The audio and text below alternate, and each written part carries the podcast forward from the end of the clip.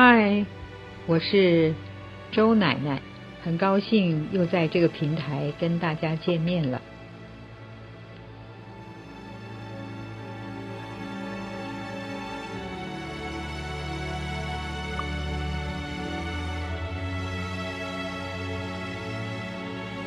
住在台北市，可以说是一件非常幸福、幸运的事。因为它不像其他世界各大城市，他们工业区、商业区、住宅区分得很清楚。如果你在台北市，你想要攀登高山，或者是想到有水的海边，大概搭乘捷运三十分钟，你都可以轻松的就到达了。我今天要带大家去一个。城市当中，也许你很难发现，它却是一个十分宜人的散步的地方。呃，台北市的人都知道淡水河的重要，因为台北市最重要的河流就是它，几乎五分之四的人口都住在淡水河上，不管是基隆河。新店溪或者是大汉溪，这三条支流就是淡水河上我们生活的命脉。从小我就会唱一首儿歌：我家门前有小河，后面有山坡，山坡上面野花多，野花红似火。呃，我不知道各位熟不熟悉。呃，年轻的朋友，我特别也来跟您说一说这一段，因为巧了，我的家就住在基隆河畔。大直的基隆河是一段截弯曲直的地方。我们通常印象当中，河流如果是弯弯曲曲的，你可以想象它的水流就非常的慢。可是，一旦截弯曲直，河流变成了直线，它的水流速度就会非常的快速。这也就是大池在过去从来不发生任何的问题，可是后来截弯取直以后，突然碰到了大雷雨、大暴雨，这个时候我们就会非常的担心。在基隆河。大直的这一段可以说是它比较下游的一段，因为这个路程后来截弯曲直，产生了新的一些土地，也因此呢，大直产生了奢华的豪宅区，这个地段就突然的变成是黄金地段了。我想大概啊，我们现在都非常熟悉铁路。或者是捷运，可是你有没有想过，在百年以前，几乎是走水运的。走水运的话，水路就异常的发达，所以当时呢，时不时的我们会听到一些漳泉械斗，也就是从大陆来台湾的人，有漳州人，有。泉州人，因为在大直的旁边，左边、右边是不同的两个地方，一个是内湖，一个是士林。内湖跟士林居住着的都是从大陆到台湾的漳州人，而大直是泉州人。每个人要抢地盘，都要先找到水源的地方，所以河流是生活的命脉。当这个漳州人跟泉州人发生了漳泉械斗，两边的人会产生冲突，他们就会相骂。当然，骂的语言就比较粗俗，而且不文雅。那当时漳州人骂泉州人什么呢？他就骂他是多啊低，大的声音长，猪的声音短，就变成大猪。所以大猪，你想这个台语的发音是不懂，但是要变成国语是大猪，那怎么行呢？所以就把它翻成国语，不雅的地方就改了，大猪就变成了大直。这就是我今天带大家特别要走这条路，先跟大家厘清大直这个地方是怎么来的，为什么叫这个名字。那么刚才我说的这一段呢，就是它主要的来源之一。可是这一段的地方空气好，水流比较慢。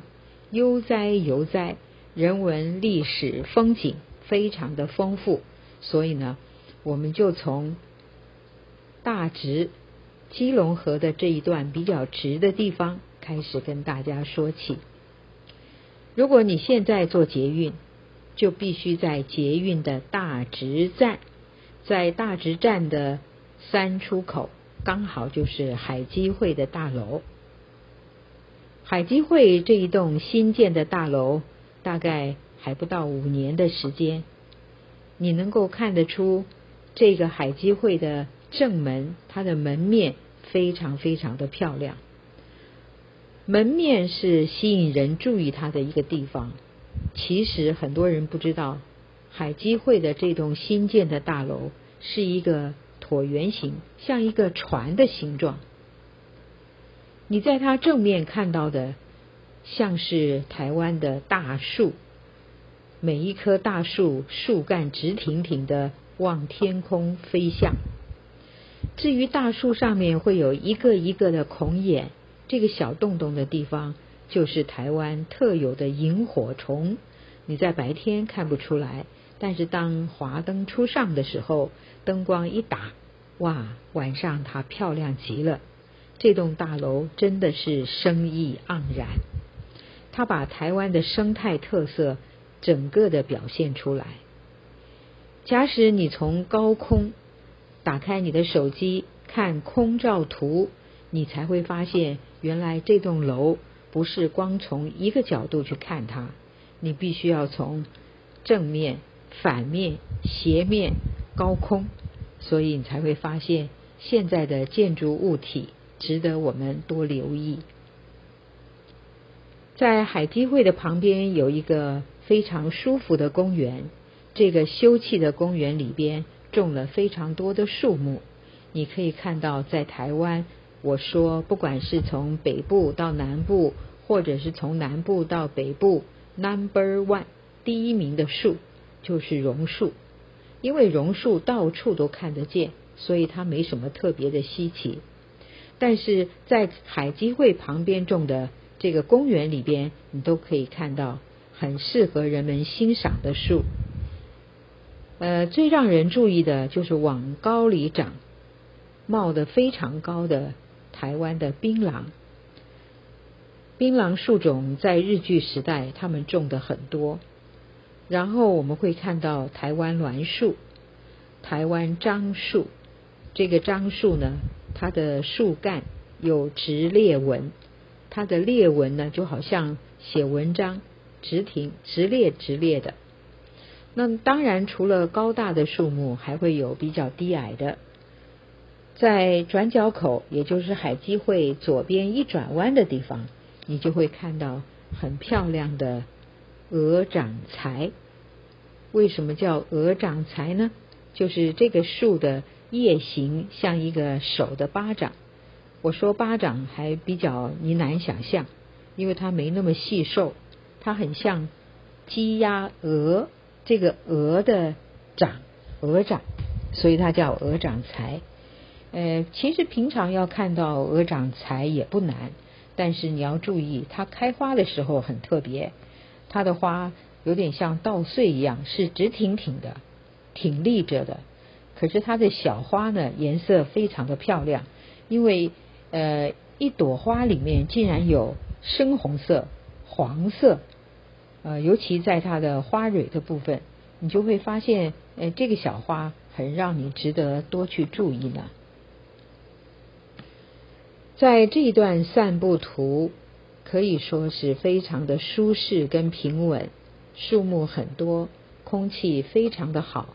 走着走着，你就会看到特殊的两个树种，一个叫香椿，就是椿树。呃，过去呢，中国人总喜欢在房屋的后方种一棵香椿，然后在屋的前角呢种下金针，也就是萱草。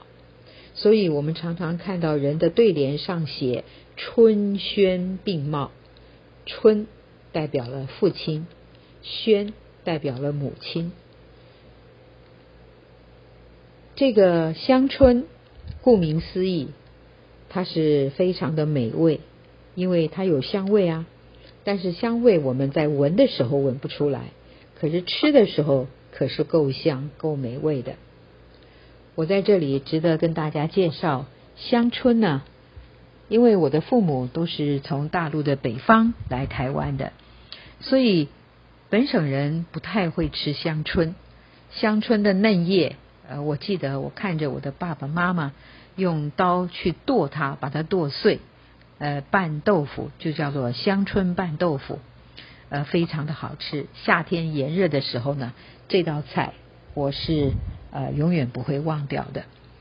但是如果香椿树种在家里种老了，你不晓得怎么吃，所以我看到我的同学家里有好多的香椿树，他们不知道怎么吃，呃，我就觉得很可惜。然后我就教他们把香椿叶晒晒干了泡茶。香椿叶晒干泡茶是非常好的呃饮料。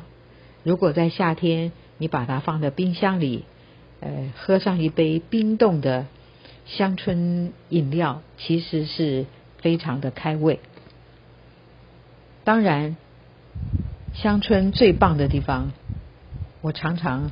呃，很得意的跟别人说，我在外面买到的香椿酱都比不上我自己家的好吃，因为外面的香椿，它的味道就是怪怪的，而且它没有别的材料，就是香椿或者是加了一些油。但是我觉得我自己所配方出来的香椿酱是最美味的，我在这儿可以跟大家一起分享，材料不用多。做法非常简单，只要五种材料。第一个就是香椿的老叶子，第二个好的橄榄油或苦茶油都可以，第三个大蒜，第四个盐巴。除了这四样东西之外，你记得不能少的就是干果。所谓的干果就是花生啦、芝麻啦、腰果啦、核桃啦。或者是松子，不是每一样都加，只要加其中的一样就可以了。你把这五样东西丢到果汁机里打，打出来的那个味道，你还可以做香椿酱饼，就跟葱油饼一样，它比葱油饼可美味多了。呃，我们刚才讲到了香椿，然后。它旁边你就会找到一棵仙桃树，仙就是神仙的仙，桃就是桃子的桃。神仙吃的水蜜桃，你想它会不美味吗？可是呢，仙桃这个水果很奇怪，它跟香蕉一样是没有水分的水果。如果你不懂得怎么去吃它。这水果你一定不喜欢，可是现在呢，我发现它美味极了。仙桃长的样子就像是神仙吃的水蜜桃，我刚刚跟大家说了，但是它的形状有点不太一样哈。那个仙桃啊，绿色的，这时候硬邦邦，你千万不要动它，把它放在家里。到有一天你突然看到它变黄了，然后它的。果皮上开始有了皱巴巴的裂纹，这个时候就是吃它最美味的时候。要怎么吃呢？一样，把它跟牛奶打在一起，那个果汁啊，颜色漂亮，味道美味至极。所以跟大家介绍，我这个好吃鬼啊，一讲到吃的东西，我就会特别的有心得。呃，我们经过这两棵树之后呢，你就会看到台湾有一种特有的家冬树。这个家冬树值得跟大家大书特书，要特别说一说。因为台湾人大部分是从福建渡海来台，可是，在清朝的时候，男人可以来，女人是不可以来台湾的。所以，清朝的时候，我们常常会看到有一种说法，只有唐山公而没有唐山妈，说的一点都不错。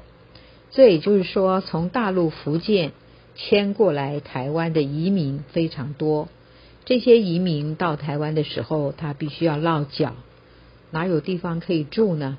他只能够住在庙里，就睡在庙的罗汉的前面。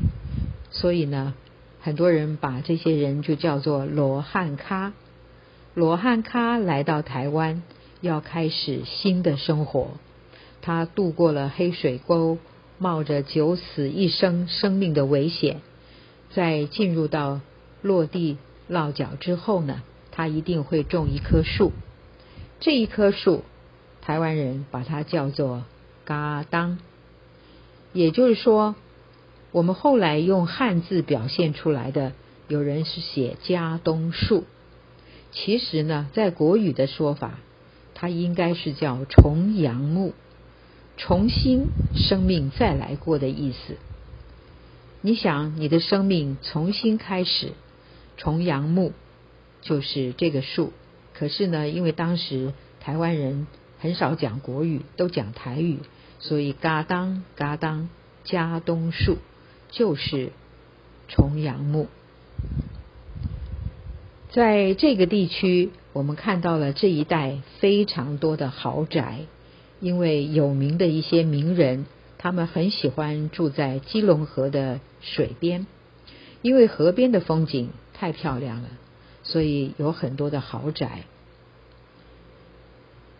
但是你要看豪宅，恐怕要走到大直桥，因为大直桥上桥啊，往下看，那真的是不管基隆河的左岸、基隆河的右岸，整个的视野非常的宽阔，所以你可以看的景色太美了。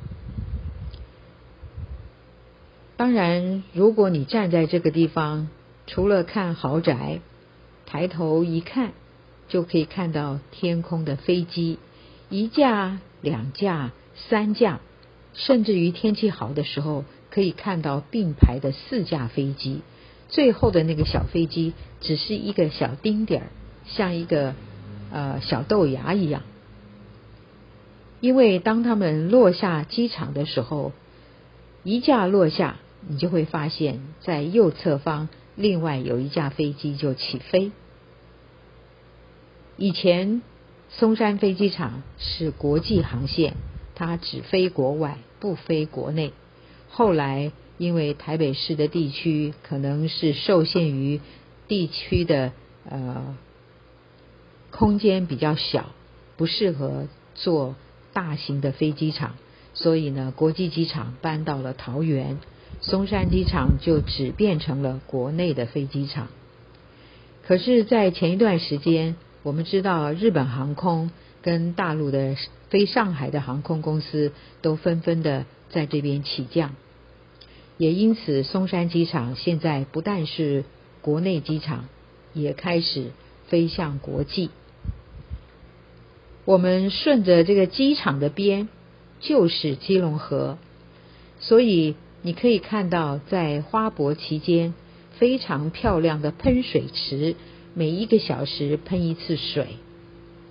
因为在空旷的地方，你的眼睛的视野可以打开的角度非常的宽广，从左到右，从上到下，从天空到落下的飞机，然后到岸两边的豪宅。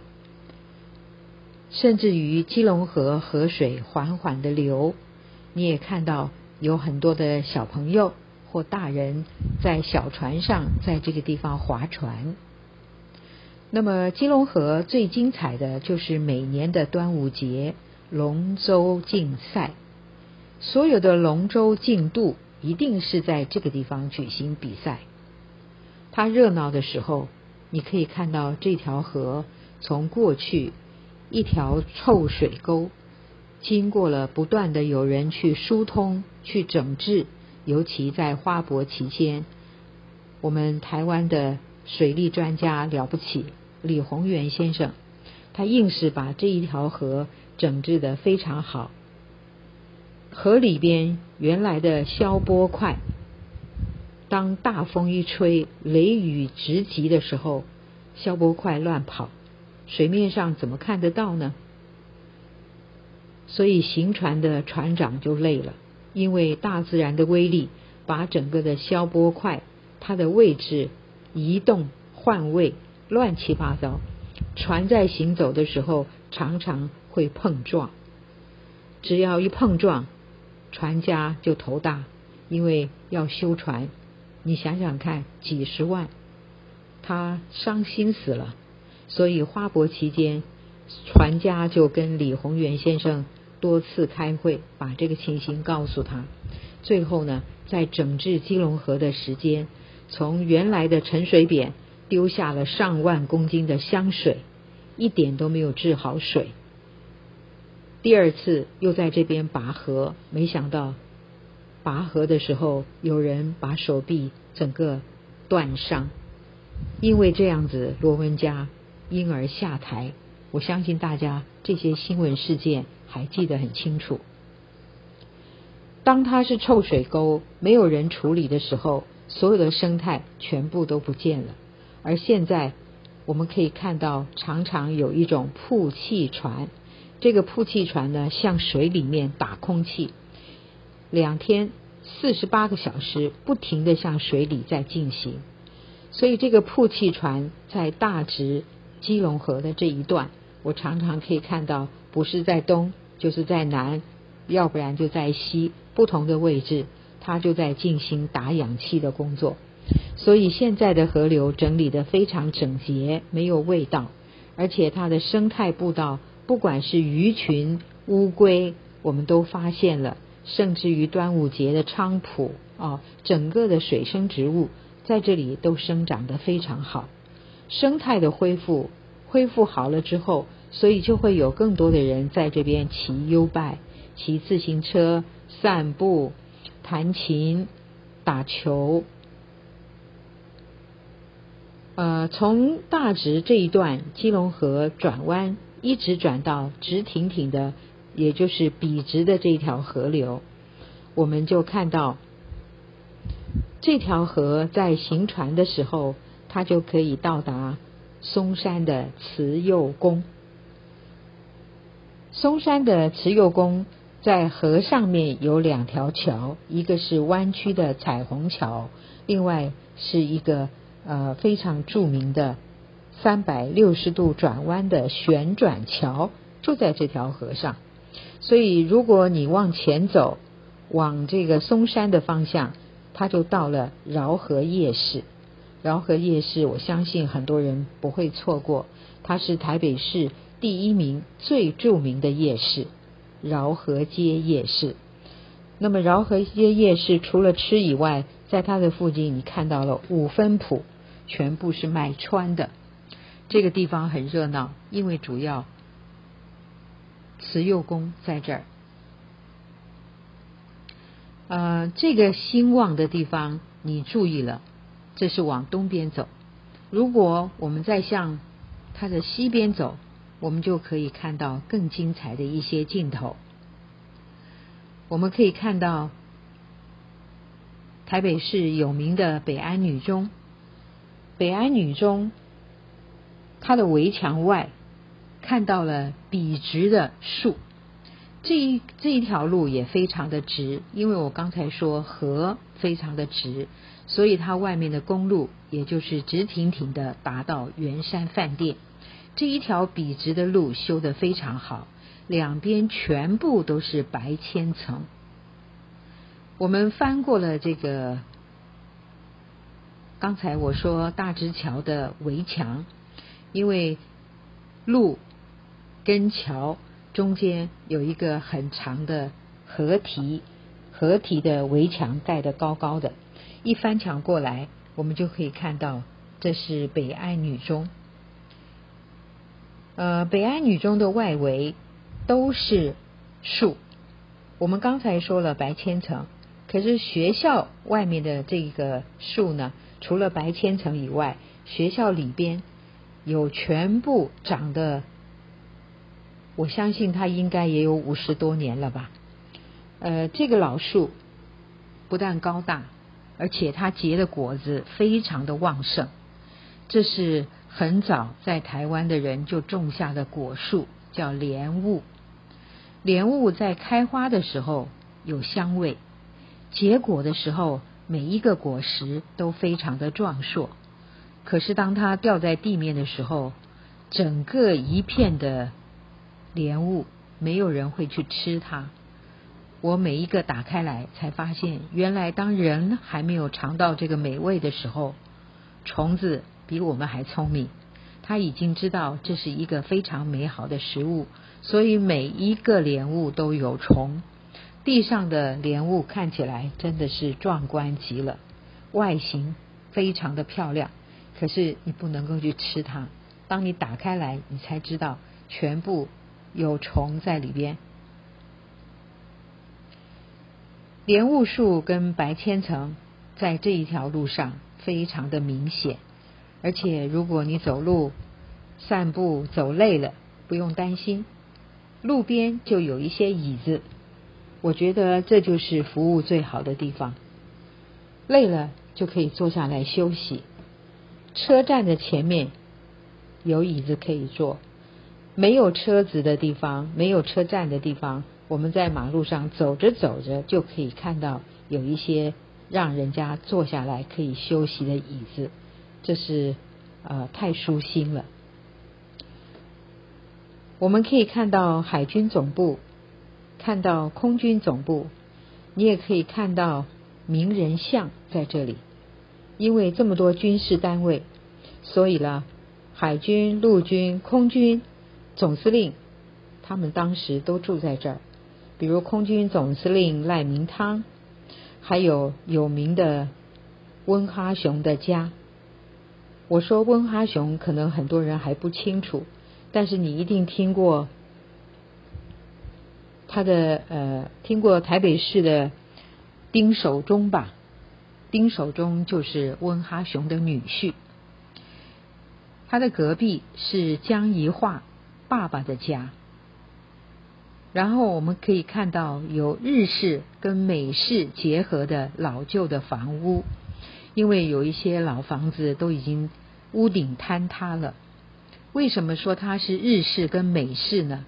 因为你可以很明显的看到破旧的房子，看到了日本的瓦当那块黑瓦，你很容易看到这是日本人的。但是如果你看到了有壁炉，那你就知道屋顶上有壁炉的一定是美式的。因为它有烟囱，证明这个房子是日式的还是美式的，很容易一眼就看出来了。日本的房舍上，它的屋宇装置跟汉人的是不太一样，所以从鬼瓦很容易就认清。呃，这一代住的人都不是普通的人家。我刚才前面说了好多位名人。接下来，这里就是谢东闵先生的家。谢东闵曾经当过台湾的副总统，他也是实践大学的创办人。谢东闵先生住在大直的这个家，发生过一次很重要的新闻事件。当时，民进党的人王信南先生在一个邮包里面放了一个炸弹，所以谢东闵先生不知道。那么邮差去寄东西的时候，按他的门铃，那么他开门看到是邮件，没有怀疑，就把他带回家，结果把他的手整个炸伤了。呃，这个新闻事件，我相信还会有人记得吧？呃，上了年纪的人，大概对刚才我说的名人像都会有印象的，因为这些名人你都还记得。除了人之外，我们也可以在这个地方看到一些老树，也就是第一次世界大战跟第二次世界大战在这期间最受欢迎的树种，叫做印度橡树。印度橡树其实在台湾不少，很多地方都可以看到。呃，在过去呢，这个树很值钱，因为橡胶。在过去是非常被重视的，它最重要的就是制作车轮胎的材料。凡是要行走的车辆，车辆的轮胎都必须是橡胶的塑胶去制作。那因为现在轮胎几乎是石油制造的，呃，在石油制作的过程中间，这个树就被淘汰了。可是我们现在。在某些地方还是可以看到它的身影。这个树的体积非常大，有时候它不逊色于榕树，它跟榕树有很多地方很像。它有那个老爷爷的胡须，它的体积很大，可是它的树叶的叶形是很不一样的。呃，它给人的感觉都会让你觉得这个树很壮硕。在名人巷这个地方的老树里边，我刚才说的这个橡树非常的特别，还有几棵非常特别的樟树，因为年代比较久远，确实有树龄。那么它的年龄不小，树形非常的美。刚才的这个橡树，跟我们看到名人像前面的老樟树。这两棵树的树形都非常的美丽。春夏秋冬不同的时间点，我们可以看到这些树它不同的样貌。如果我们直走，顺着海军总部，我们会看到七海关底，原来的金国先生的家就在这儿。不过现在呢，当他往生以后。现在这个地方也变了，因为他把土地卖给了经营之神王永庆的女儿，那么现在盖成了是教会。当然不是全部，呃，但是我们已经看不到以前的踪影，很可惜。再往前走呢，我们看到了忠烈祠。凡是从世界各地来到台湾的人，很喜欢看忠烈祠的阅兵。忠烈祠站岗的卫兵，在每一个小时呃换岗的时候，他们会有阅兵的那种动作，吸引了很多的观光客。可是我比较喜欢的是他旁边的中央广播电台，因为毕竟那是我的老家，跟他有着。非常深的情感。中央广播电台，呃，在我印象当中，好几次反攻义士来到台湾。当他们来到台湾的时候，电台从大门口一直到播音室，你就会发现路边全部被车子占满。我就知道今天一定有新闻大事，很可能我的节目就不能够录制了。为什么呢？一定有反共意识来了，所有的新闻从业人员通通涌到了电台，而且他的发音是，我当时记得我的发音是叫做黄河一号，这个是录音间里呃最大的一间录音室，在我节目前的，如果反共意识来了，不要说我的节目就没了。一定在改别的时间录音，因为过去不是做现场，过去中央电台的节目都是事先录制的，而且还要经过人审核才能够播出，没办法做到现场。所以反攻意识只要一来，那个是电台里最热闹的、首当其冲的现场节目，完全现场播出，呃，不会经过任何人的剪接。我记得我后面的节目是台湾非常有名的一位呃电影人孙越，孙越先生他目前呢也过世了。他在录音的时候，我印象最深刻的，就是播音室里面他一定把灯给关掉，只留下他桌子上面的一盏小灯。他每一次做节目的时候，什么稿子都没有，唯一带上去的就是一本圣经《荒漠甘泉》。他每一次把《荒漠甘泉》翻到哪一章，他今天的节目就是讲哪一个。很可惜啊，我是佛教徒，所以我不太对基督教了解很多。但是我每次看到他做节目，就是呃《荒漠甘泉》，然后第几章第几节，他就每一次呢讲一个单元。孙越先生呃非常的和蔼。他也是一个很容易让人亲近的人，一点架子都没有。虽然他在电影界让大家都非常的熟悉，但是很多人不知道他竟然也主持过广播节目，而且他的节目录音的时间正好就是我结束了要走的时候，他进来了，所以我跟他常常有见面的时间都是在电台的录音间。呃，中央电台当然还有很多值得介绍的一些趣闻，但是我相信当时台湾的呃本地的人听中央电台的没有，因为它主要是对大陆发音，而不是对台湾国内的朋友发音。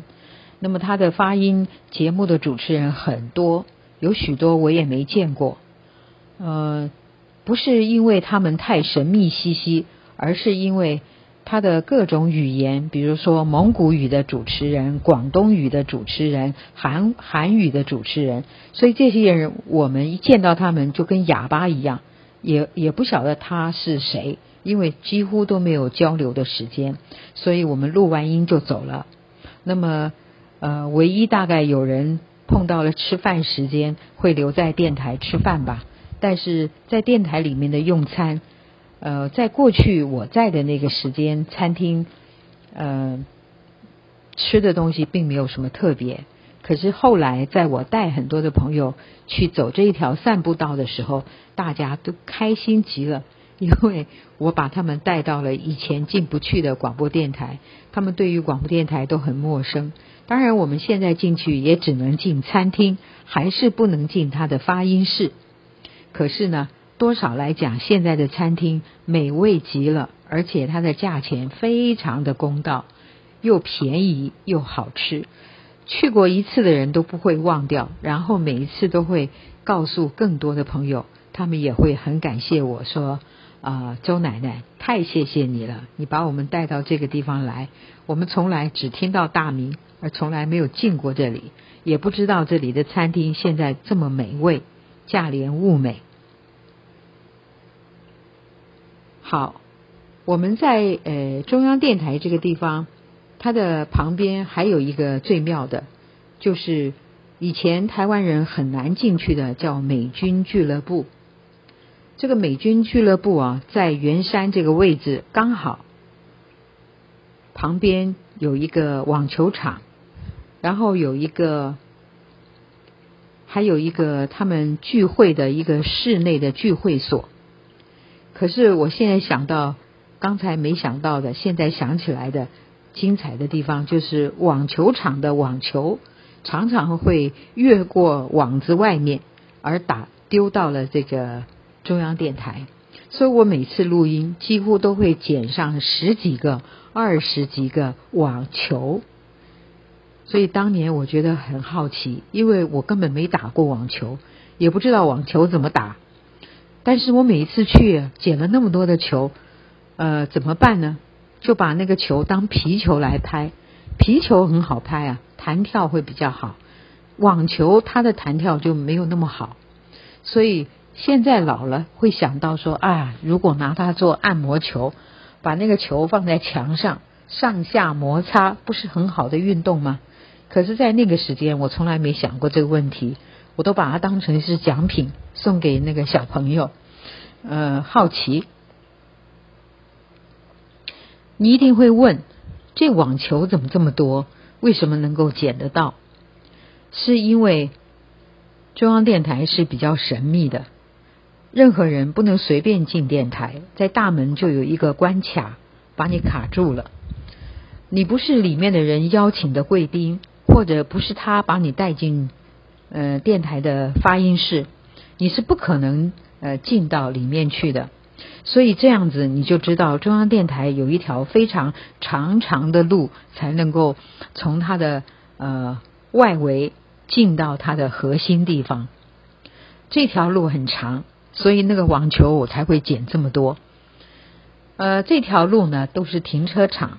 还有就是他必经的地方，我们要到发音室一定要走这条路。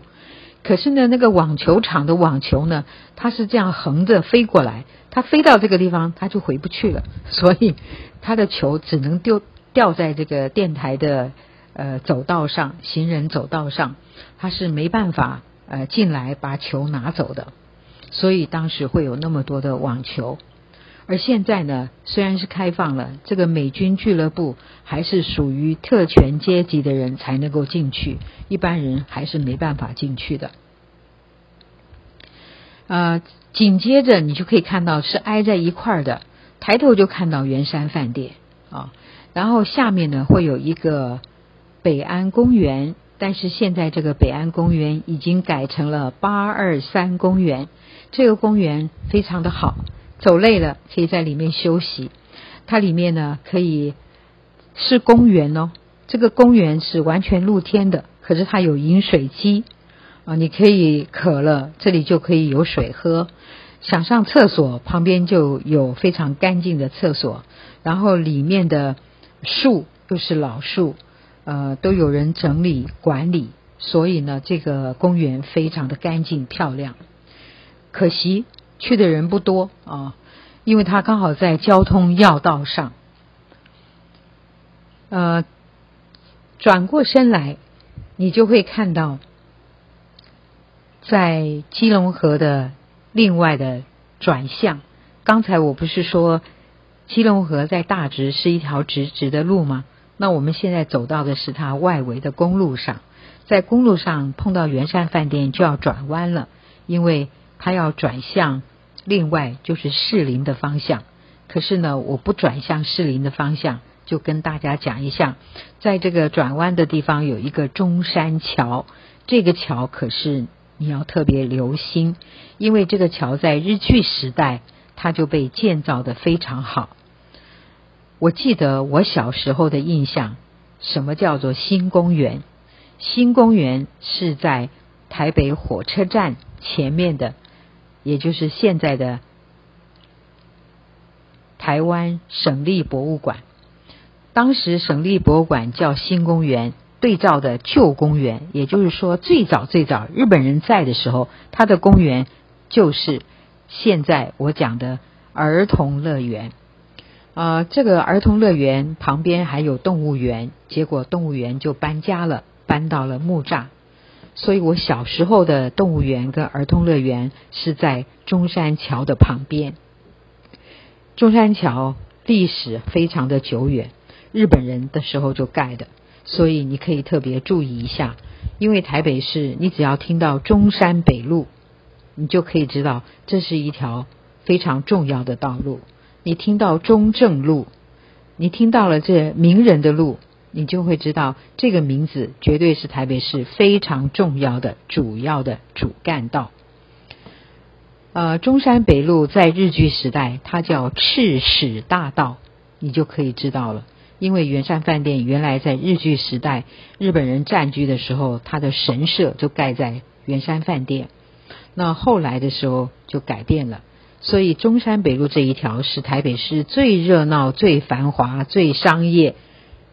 最先开始，它是 Number One 的第一条路，所以中山桥你可以仔细的瞧一瞧，在中山桥靠近基隆河，你就看到那个河旁边有一个非常漂亮英国都铎式建筑的房子，这个都铎式的建筑很特别，呃，好像三三层，但是这个房子呢。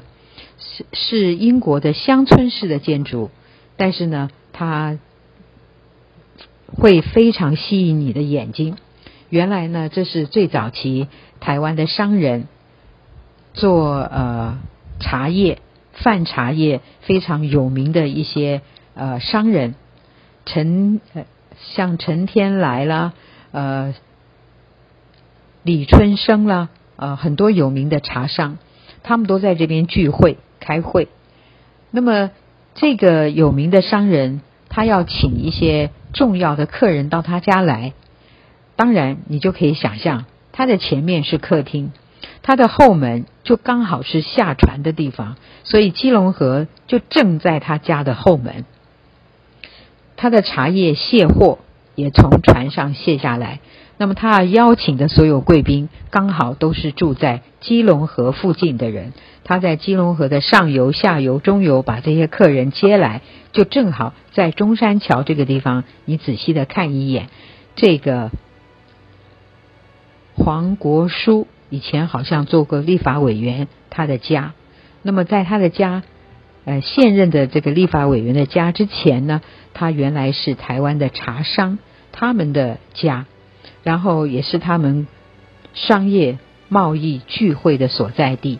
现在呢，它变得更漂亮，因为有专门的人在经营管理，所以你仔细的看一看，这个地方很有特色。它正对面就是台北的美术馆。